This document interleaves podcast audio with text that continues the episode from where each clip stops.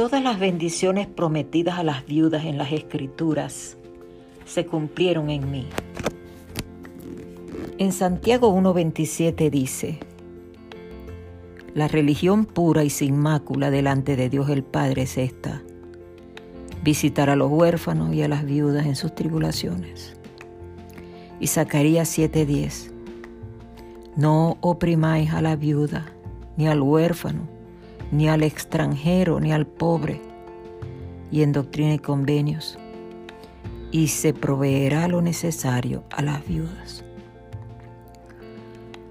Una de las cosas que todavía me mantiene enamorada de la iglesia es que todos sus miembros, los más o menos 18 millones que somos, nos organizan de tal manera que cada uno es visitado. Asignan dos hermanos para asistir a una familia y dos hermanas para asistir a una hermana. A mí eso me parece perfecto. Pues, ¿de qué manera podría la iglesia a nivel de liderazgo darse cuenta de nuestras necesidades o enterarse de nuestras angustias y de nuestras tribulaciones para traernos un consuelo o suplir nuestras necesidades o simplemente darnos palabras de aliento? Todos nosotros somos hermanos porque todos somos hijos de Dios. Y Él no abandona ninguno de sus hijos, proveyéndonos ángeles terrenales o ángeles celestiales. Una de aquellas noches interminables de mi viudez, acosté a mis niñas con un guarapito de azúcar, que era lo último que me quedaba y con la oración de ir a dormir. Guarapito de azúcar es eh, agua de agua, eh, perdón, azúcar diluido en agua. Después me fui a la sala y me hinqué en la oscuridad de la noche a llorarle a mi Padre Celestial.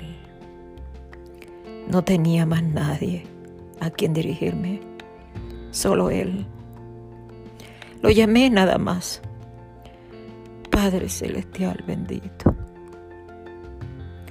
No articulé palabras y solo lloraba y lloraba. Y hasta creo que me dormí sobre la mesita de la sala. Pues las vocecitas de mis hijas me despertaron diciendo, Mami, mami, están tocando el portón. Al abrir la puerta, una voz me gritó desde el portón, Señora, señora, hoy me sobró mucha comida y quiero compartirla con ustedes. Al llegar al portón pude apreciar que Manuel tenía en sus manos una bandeja llena, repleta de pan, arepa, quesito, jamón, salchicha, pollo mechado, carne mechada, y verduras picaditas como cebolla, tomate, cilantro, etc.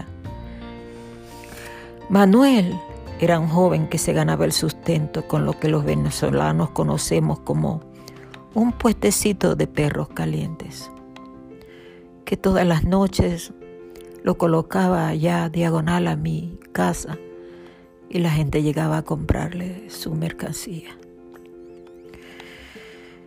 Esa noche el Padre Celestial susurró al oído del corazón de Manuel, haciéndolo ángel ministrante de nosotras. Aún recuerdo los ojitos emocionados de mis hijas observando aquellos manjares. ¿Y yo? ¿Qué estaba pensando yo? Padre, Padre, tú eres grande. Padre, tú eres grande, yo te amo, yo te amo, Padre, yo te amo. Y reconozco tu poder y tu omnipotencia para llegar al corazón de las personas. Gracias, Padre. ¿Será que podré olvidar aquella noche algún día?